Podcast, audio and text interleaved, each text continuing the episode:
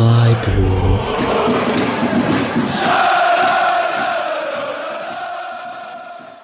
Dann hallo und herzlich willkommen zur 207. Episode des Podcast Freiburg, der zweiten Folge dieser Sommerpause rund um den Transfer von Florian Müller zum SC Freiburg. Ähm, wir gehen äh, stark davon aus, dass ihr die äh, erste Transferfolge von Junio Adamu schon äh, gehört habt. Der Transfer wurde jetzt gerade kurz vor dieser Aufnahme offiziell. Und äh, deswegen äh, gehen wir davon aus, dass Flo Müller der Zweite ist, der nach Freiburg kommt. Falls sich das doch noch ein bisschen verzögert oder was Überraschendes dazwischen kommt, ist das hier wahrscheinlich Folge 208, aber das sind dann Details. Ähm, Flo Müller ist äh, ein Spieler, der uns allen noch im Gedächtnis ist, äh, durch seine Saison 2021 in Freiburg. Allerdings ist jetzt in den letzten zwei Jahren ein bisschen was passiert rund um seine Karriere, ähm, was auch dazu geführt hat, dass er jetzt wieder eine Option wurde, auch als Nummer zwei in Freiburg. Und deshalb wollen wir heute vor allen Dingen über seine Stuttgarter Zeit sprechen. Und dafür habe ich mir den lieben Lennart Sauerwald dazu geholt, der jetzt zum zweiten Mal hier im Podcast ist und äh, Teil des rund um den Brust, äh, Brustring Blog und Podcasts ist, dem äh, ziemlich besten, was man im Internet so rund um den VfB Stuttgart findet. Deswegen erstmal ein äh, großes Hallo an Lennart und zum Einstieg äh, erstmal Glückwunsch zum Klassenerhalt und die Frage, ob du die Relegation nervlich schon verdaut hast. Äh, ja, war, äh, ich bin froh, dass wir, dass wir den Klassenerhalt geschafft haben. Ähm, trotzdem, äh, Relegation ist die absolute Hölle, das wünscht man äh, keinem Fußballfan. Ähm, man möchte natürlich nicht drin spielen, aber wenn man dann darüber die Klasse erhält, ist man natürlich schon froh. Aber es waren emotional zwei sehr anstrengende Spiele, fünf sehr anstrengende Tage, äh, auch die, die Vorbereitung darauf und dann die Zeit zwischen den Spielen, wo du nicht weißt, äh, okay, reicht das jetzt, reicht eine 3-0-Führung, ist ja immer noch der VfB.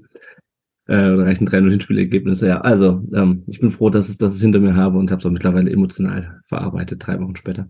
Ja, ich bin selber auch sehr froh, dass ich äh, das mit der Relegation als Fan noch nicht erleben musste. Äh, 2015 ging es ja direkt runter, da hätte ich sie wahrscheinlich gerne gehabt als Nothilfe. Aber dieses emotionale Chaos wird mich, glaube ich, noch mehr killen als das Pokalfinale letztes Jahr. Naja, hoffen wir, dass es dabei bleibt. Bei den Neuzugangsfolgen ähm, gehen wir immer mit einer kurzen Vorstellung des Spielers. Das kann man jetzt bei Flo Müller ein bisschen äh, kürzer halten als bei anderen, weil er eben hier noch so präsent ist. Deswegen halte ich mich jetzt kurz. Aber Flo Müller ist inzwischen 25 Jahre alt, in Saarlouis geboren, ähm, hat die äh, Jugendzeit beim ersten FC Saarbrücken begonnen und ist dann in U17 zu Mainz 05 gewechselt. Hat dort den Weg in Profifußball gefunden und ist dort auch äh, Stammkeeper geworden. Hat den Stammplatz aber nach einem äh, schwachen Saisonstart 1920 an Robin Zentner verloren und ist dann bekannterweise 2021 nach Freiburg gewechselt als Mark Fleckenersatz, als er sich verletzt hat und hat hier so gut gespielt, dass er im Sommer 2021 für Stuttgart attraktiv wurde als Ersatz für Krüger Kobe. Konnte dann beim VfB aber nie so richtig Konstanz aufbauen und hat seinen Stammplatz in der Rückrunde 22-23 an Fabian Bretlo wieder verloren und hat dann die letzten beiden Relegationsspiele gespielt aufgrund einer Verletzung von Bretlo. Die werden gleich auch nochmal Thema sein, vermutlich. Und er kommt jetzt für eine korportierte Ablöse von 1,5 Millionen Euro zurück zum SC. Und genau, wir sprechen jetzt dann erstmal über die Stuttgarter Zeit. Von außen betrachtet sieht man die negative Rezeption, die in Stuttgart so rund um äh, Flo Müller entstanden ist. Gab es denn rausstechende Probleme, die sich durch die ganze Zeit in Stuttgart gezogen haben?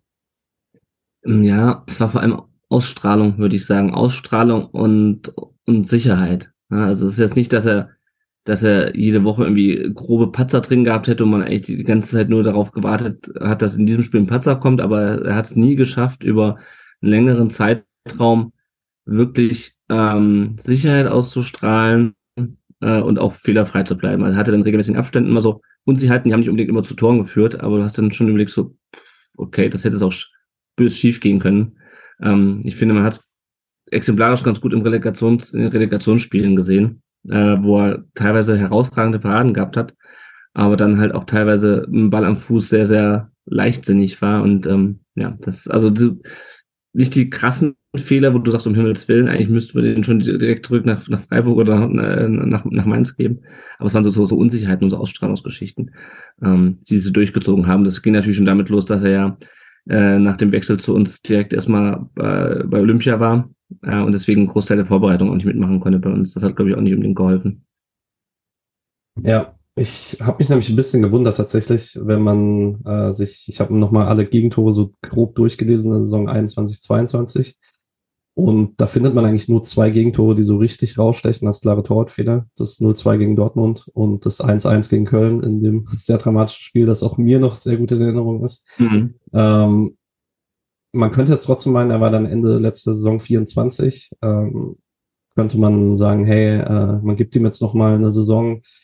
Äh, von außen hatte ich das Gefühl, er war schon sehr angeknackst letzte Sommerpause oder war in Stuttgart eher das Gefühl, man geht jetzt noch mal voll rein und gibt ihm dieses Jahr? Äh, doch, also man hatte schon, äh, war schon so die Haltung, geht jetzt noch mal voll rein. Ähm, wir hatten ja sowieso in der in der Hinrunde der äh, letzt, also der vorletzten Saison mittlerweile jetzt unglaublich viel Verletzungspech. Kalajdzic ist ausgefallen, Silas ist ausgefallen, also uns haben sehr viele Spieler teilweise gefehlt. Äh, und auch er hatte nicht die optimale Vorbereitung äh, gemacht und ähm, hat, man hat dann gesagt, ja, okay, also das Jahr war für uns alle eine Katastrophe, auch mit dieser Last-Minute-Rettung gegen Köln, aber eigentlich ähm, ist die Mannschaft ja besser, als sie das jetzt im letzten äh, Jahr gezeigt hat, dachten wir zumindest alles, wurde dann eine knallharte Saisonanalyse gemacht und wir dachten alle, das wird alles viel besser in der neuen Saison, weil wir jetzt alle eine richtige Vorbereitung haben, keine Olympia äh, dazwischen, keine Verletzungen. Oh, und es wurde halt nicht besser und auch halt bei ihm wurde es nicht wirklich besser. Ähm, also er hatte immer wieder diese, diese Unsicherheiten drin, aber es war jetzt nicht so, dass er jetzt schon angezählt war im, im, im letzten Sommer. Klar, man hat ihn natürlich gerade in der vorletzten Saison viel mit Gregor Kobel verglichen, der ja auch am Anfang äh, ein paar Unsicherheiten hatte, als er in der zweiten Liga äh, zu uns kam, aber sich, wie wir alle wissen, ja mittlerweile schon einen bockstarken Keeper gemausert hat, auch Schweizer Nationaltorwart und äh, beim Fastmeister im, im Tor. Ähm, und dann an dem wurde natürlich am Anfang gemessen, aber es hieß auch damals schon, okay, Florian Müller ist eigentlich die beste verfügbare Alternative. Wir hatten ja auch ein bisschen Geld eingenommen für Kobel. Äh, und da hieß es also, besseres als Florian Müller in der Preiskategorie, den wir uns leisten können, gibt es eigentlich nicht. Und deswegen waren wir eigentlich schon der Meinung, okay, zweite Saison, jetzt ähm, hatten wir alle eine scheiß Saison, aber die Saison wird für alle besser. Ja, also das Gefühl hatte ich im Sommer 21 auch. Also ich war einer von gar nicht so vielen, aber es gab schon in Freiburg äh, viele Stimmen, die gesagt haben nach der Saison von Flo Müller hier, lass mal nicht Mark Flecken die Nummer eins im Tor geben, sondern lass einfach Flo Müller hier behalten. Ähm, da hat mhm. sich der SC dann dagegen entschieden und hat gesagt, es ist uns egal, dass Flecken jetzt ein Jahr verletzt war. Ähm, ja, letztlich wahrscheinlich die richtige Entscheidung hier getroffen. Ähm, man kann ja dann noch sagen, äh, wenn man vom letzten Sommer aus denkt, der Start der Saison 22, 23 war richtig gut für Flo. Ähm, die ersten sechs Spiele äh, sahen sehr gut aus, ähm, auch sehr gute Kickernoten, wenn man danach guckt. Ähm, dann gab es ein schlechtes Spiel gegen Frankfurt und der Flow war sofort wieder weg. Ähm, das ist äh, sehr merkwürdig für einen Spieler, der eigentlich von außen äh, immer so ein bisschen so auftritt, als hätte ein relativ großes Selbstbewusstsein. Würdest du sagen, dass man das jetzt äh, wirklich verneinen muss nach den letzten zwei Jahren, dass einfach so diese, äh, dass er auch nicht so richtig die Toughness hat, dann schlechte Phasen mal zu überwinden? Ja, also ich habe das Gefühl, dass er gerade, ähm, er kommt dann halt in, in, in so einen negativen Flow einfach. Ähm, auch mit dem Selbstbewusstsein, auch da kann ich wieder auf die, auf die Relegationsspiele nochmal schauen. Es gab eine Szene in Relegationsspielen, wo irgendwie ein, ein, ein langer Ball äh, vom Gegner kam und er fängt den halt ab und macht mit den Händen so, macht die Hände so und sagt, Leute, langsam, langsam, ne, ich habe alles unter Kontrolle und spielt im nächsten Moment dem Gegner fast den Ball in den Fuß. Und wo ich mir denke, das ist schön, dass du ein Selbstbewusstsein hast, aber du müsstest halt auch die, mit der nötigen Konzentration verbinden. Und da, also das hat mich wirklich aufgeregt, weil zu sagen, Leute, alles ruhig, ja, ich, ich habe das hier schon und dann, das war ja nicht die einzige Szene in den Relegationsspielen, wo ihm wirklich, äh, wo er wirklich unaufmerksam war, eigentlich am eigenen Fünfer, äh, wo er dann irgendwie, gab die eine Szene, wo er den Ball aufgenommen hat ähm, und einen Abschlag hätte machen müssen. Äh, und dann stattdessen wirft er sich den drei Meter nach vorne wie bei einem Abstoß und hat halt ganz vergessen, dass da ein, ein Hamburger Gegenspieler steht. Also, und da habe ich mir gedacht, so, okay, also es ist irgendwie so eine, weiß nicht, ob es Überkompensation ist, keine Ahnung. Aber es wird halt immer wieder deutlich, dass er halt ähm, er braucht halt Vertrauen. Das hat er eigentlich auch gekriegt, aber naja, nach der Vorsaison haben wir dann in der Vergangenheitssaison war natürlich bei jedem, bei jeder Unsicherheit, ähm, bei jedem, was auch immer, bei ihm ist es halt so dieses Thema Entscheidungsfindung. Gerade bei hohen Bällen war immer ein, ganz großes Problem, ähm, dass er halt, äh, dass er halt äh, einen Schritt raus macht oder einen Schritt zurück macht oder dann wieder einen Schritt vor und sich nicht richtig entscheiden kann, gehe ich jetzt richtig raus oder bleibe ich auf der Linie? Ja, er entscheidet sich dann relativ spät und kommt dann halt auch zu spät. Also ich ähm, habe ich gerade keine, keine Szene mehr genau vor Augen, beziehungsweise ich muss schauen, dass ich nicht mit Fabi Pretlo wechsle. Der hat nämlich auch äh, ein, zwei so Dinger drinne, wo du einfach siehst, okay, er macht in dem Moment, ich weiß nicht mehr, welche Szene das war, er macht einen Schritt nach hinten und kommt dann halt zu spät. Ja, der macht einen Schritt in die falsche Richtung und kommt dann nicht mehr an den Ball ran. Wenn er sich rechtzeitig entschieden hätte, okay, ich springe in die Ecke, dann hätte er den vielleicht bekommen. Und das waren, waren halt so kleine Sachen, das waren jetzt keine, mal abgesehen von diesem letzten Spieltag gegen Köln vorletzte Saison, das waren jetzt nie so richtig katastrophale Patzer. Ja, ich meine, das gegen Köln, wo ihm der Ball durch die, äh, durch die Hände rutscht, das, keine Ahnung, ja, Aussetzer. Ähm, aber es war halt immer so, dass du halt gesagt hast, okay, da ist er, da ist er nicht ganz da. Ja, und dann ist es natürlich klar, dann wird die, wurde die Kritik, Kritik natürlich in der zweiten Saison in Folge mit so kleinen Unsicherheiten äh, immer lauter, äh, bis dann ähm, bis dann Bruno Labbadia Anfang der Saison kurzerhand auf die Bank gesetzt hat, äh, von der er sich dann auch nicht mehr lösen konnte, sozusagen, bis halt äh, Fabi Pretlo in den Relegationsspielen ausgefallen ist. Hattest du das Gefühl, der Torwartwechsel auf Pretlo hat was verbessert für euch? Äh, ja, bis Fabi Pretlo auch angefangen hat, äh, so, so kleine Böcke zu schießen. Pretlo hat eine ganz andere Ausstrahlung gehabt. Der hat, also man kann das natürlich immer nur von außen, ich stehe ja nicht mit auf dem Platz, man kann es immer nur von außen versuchen zu bewerten, aber Pretlo hat für mich einen, einen stabileren Eindruck gemacht. Ich meine, das ist jetzt auch kein überragender Torwart, ähm, das ist kein Gregor Kobel, aber du hast bei ihm das Gefühl, okay, du musst nicht Angst haben. Ja, zumindest eine ganze Zeit lang, bis du die letzten Spiele, da hat er auch ein paar, paar Unsicherheiten drinnen gehabt, aber das war so immer, wo du sagst, okay, der Ball kommt nach hinten und der, der bringt den sauber wieder weg. Ja, der hat jetzt auch keine unhaltbaren unbedingt gehalten. Ein paar gute Spiele hat er auch gemacht, wo er wirklich viel rausgefischt hat. Ähm, aber ja, der strahlte einfach auch für mich auch, äh, als Zuschauer mehr, mehr Sicherheit aus, mehr Selbstsicherheit auch. Ähm, ja, und dann hatte ich eine Zeit lang ein, ein besseres Gefühl. Und ja, wie gesagt, bei Flo Müller, das ist einfach, einfach schade, weil der kann das, glaube ich. Ja, also offensichtlich hat er ja bei euch auch gezeigt, dass er ein guter Bundesliga-Torwart sein kann. Aber, aber es ist, glaube ich, ein Spieler, der so dieses, wirklich dieses hundertprozentige Vertrauen braucht. Und das ist natürlich dann bei uns in der zweiten Saison immer, weniger geworden. Ne? Also, ja. Ähm, bevor wir zu den positiveren Sachen gehen, vielleicht noch mal kurz bei euch bleiben. Wie geht's denn bei euch jetzt weiter im Sommer? Geht ihr auch den kompletten Jugendweg mit Seim? Wahrscheinlich noch ein bisschen zu jung oder ja, nicht. löst ihr es anders? Nee, nee, der Seim ist, glaube ich, 17 oder 18, ich habe es gerade nicht mehr genau, genau im Kopf. Äh, momentan suchen wir eigentlich einen Überbrückungstorwart. Das sollte eigentlich auch Flo Müller sein. Ja? Also Flo Müller kam ja, äh, als Seim 16 war, oder 15 oder 16, aber da schon, glaube ich, U17 gespielt. Also es war schon klar, Seim ist ein Torwarttalent und wir brauchen jemanden, äh, äh, der ähm, schon ein bisschen älter ist, der nicht 20 ist und erwartet, dass er die nächsten fünf, sechs Jahre im Tor steht. Äh, jemand, der schon ein bisschen älter ist, wie, wie, wie Flo Müller eben, ähm, und hat diese Zeit so drei, vier Jahre überbrückt und irgendwann halt Seim als Herausforderer hat. Und da muss man halt gucken, ob Seim wirklich das Zeug zum Bundesliga-Torwart hat. Das kann man ja bei dem 16-Jährigen noch nicht sagen. Also Talent hin oder her, aber letzten Endes muss man, müssen die sich ja trotzdem auch in der Bundesliga beweisen. Ähm, jetzt haben wir zwei Jahre verloren, in Anführungsstrichen, auf diesem Weg. Das heißt, wir brauchen jetzt jemanden, der den kürzeren Zeitraum überbrückt. Bis seinem so weit ist, so bis seinem zumindest mal in, in den Zweikampf um die, um die Eins gehen kann bei uns. Ähm, momentan sieht es wohl so aus, dass Fabi Pretlo bleibt. Ähm, äh, Flo wechselt ja dann offensichtlich bald äh, zu euch. Und ähm, Seim wird in die, äh, in die erste Mannschaft äh, hochgezogen, statt Florian Schock, der war bisher unser dritter Keeper, der auch vorher bei der Jugend äh, oder in der zweiten Mannschaft gespielt hat. Ähm, und dann wird aktuell noch ein Torwart gesucht, der sozusagen auch ein bisschen Erfahrung mitbringt, auch sozusagen äh, mit den anderen beiden um, äh, also erstmal mit Fabi Preto, denke ich, um die, um die Eins kämpfen wird und dann muss halt Simon mal gucken, dass er sich halt empfiehlt, vielleicht über die, über die zweite Mannschaft.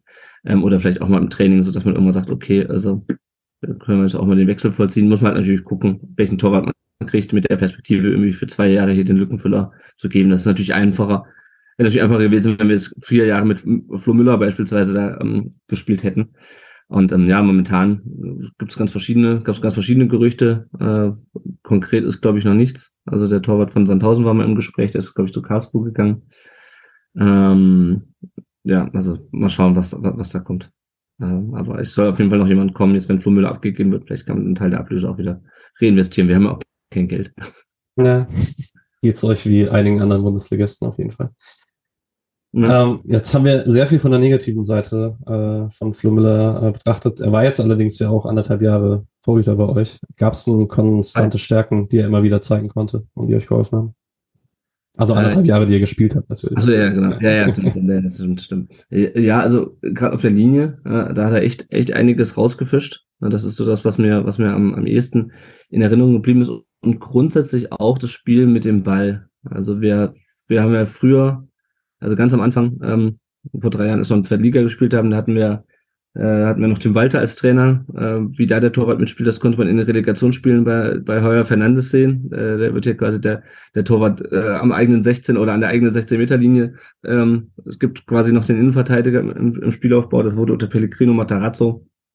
Ähm, ein bisschen, ein bisschen, bisschen, bisschen konservativer, aber trotzdem haben wir noch viel über hinten aufgebaut. Das war auch Gregor Kobels große Stärke, dass der eigentlich auch unter Bedrängnis dann sauber noch einen Ball ähm, im eigenen 16er zum, zum Nebenmann bringt und eine ganze Zeit lang lief das eigentlich auch bei, bei Flo Müller, ist irgendwie, abgesehen von diesen Relegationsspielen, Spielen, äh, lief das eigentlich auch ziemlich gut. Also das ist schon, das ist schon seine Stärke, zum einen auf der Linie, äh, teilweise auch eine sehr gute Reaktionsständigkeit.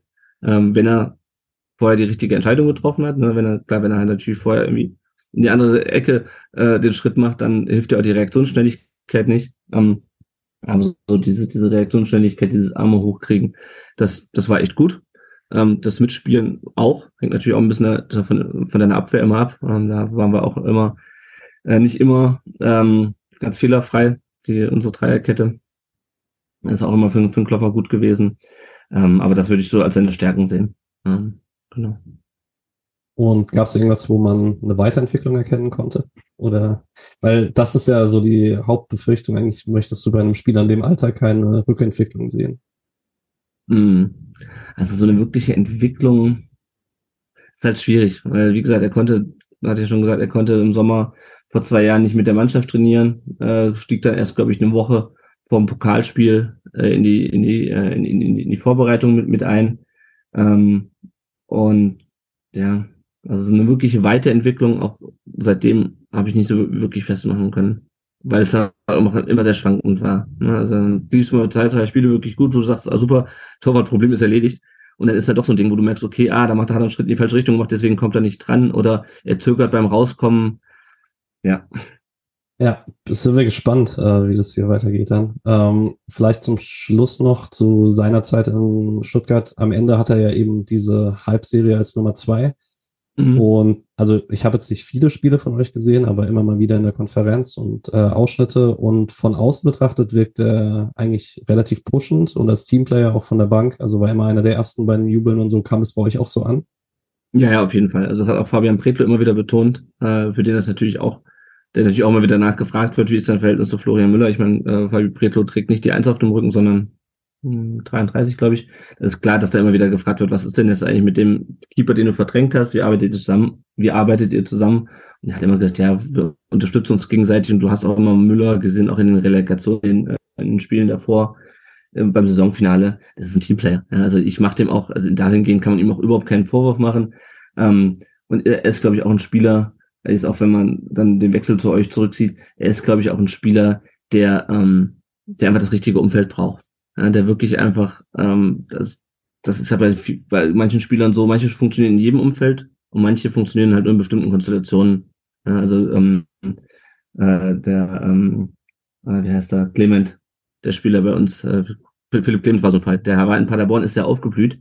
Bei uns hat er in der zweiten Liga auch super funktioniert, aber du hast irgendwann gemerkt, okay, es reicht nicht so hundertprozentig für die erste Liga. Und er hat dann aber auch nicht die Rückendeckung gehabt. Dann ist er nach Lautern gewechselt ja, und da gab es auch irgendwie das Problem mit dem Trainer, habe ich mitbekommen, aber da, da, der kommt irgendwie aus der Region und da, der, das, das, da passt vom Umfeld her und da hat er wieder super Leistung gebraucht. Ich glaube, so ein bisschen in die Richtung geht's bei Flo Müller auch. Ähm, das richtige Umfeld, das volle Vertrauen, äh, die richtige Konstellation. Äh, und dann kann er da auf jeden Fall, so, wie ich das mitbekommen habe, ja zumindest ein guter Backup sein für den, äh, mir ist der Name gerade entfallen, für einen Nachwuchskeeper. Bodo, aber ja. Von, von, dem ich noch nie vorher was gehört habe, aber ich, äh, äh, ich beschäftige mich auch nicht so intensiv mit dem SC wie, wie ihr.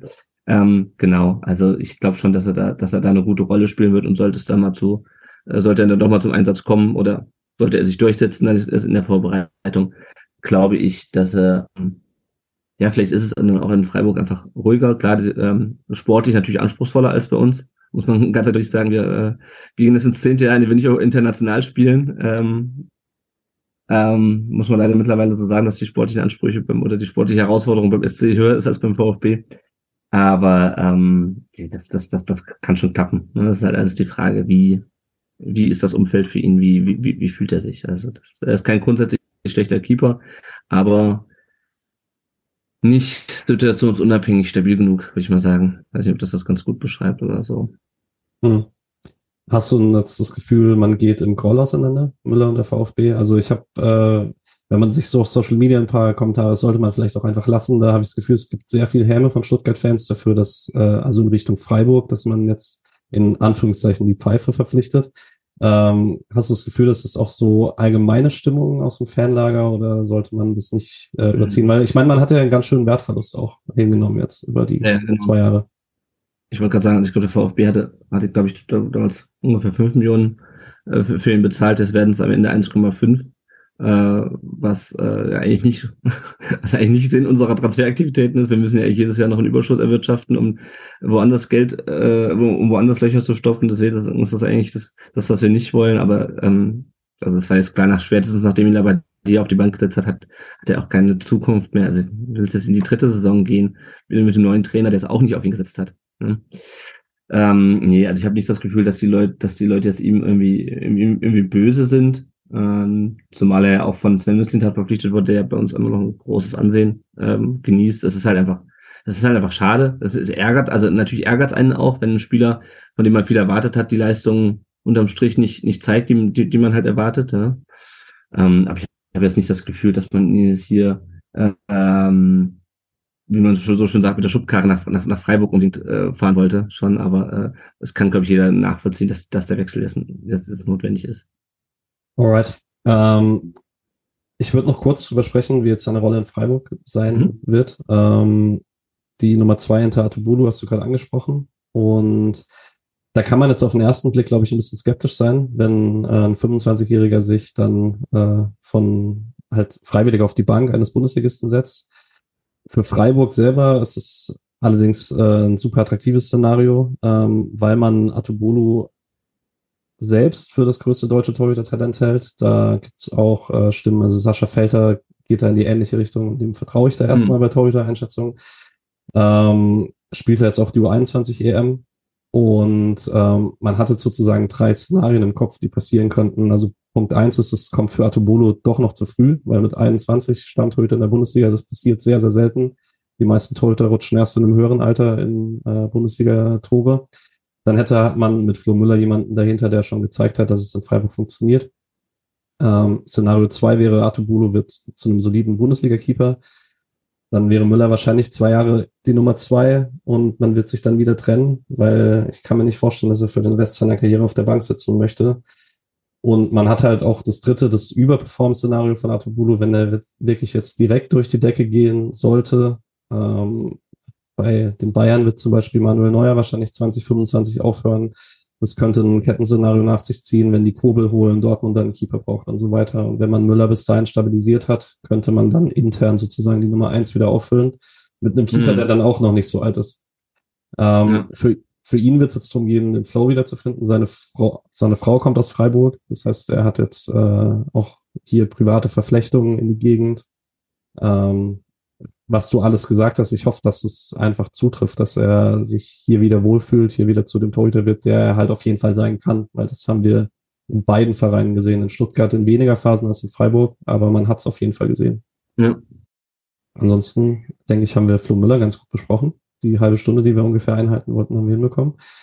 Ähm, ja den weiteren Transfer, den es zwischen Stuttgart und Freiburg geben wird, äh, bezüglich Wu Jong Jong, habe ich gestern mit Nick in der Adamu-Folge besprochen. Ähm, da werdet ihr aber auch noch was auf dem Blog von Lennart lesen können.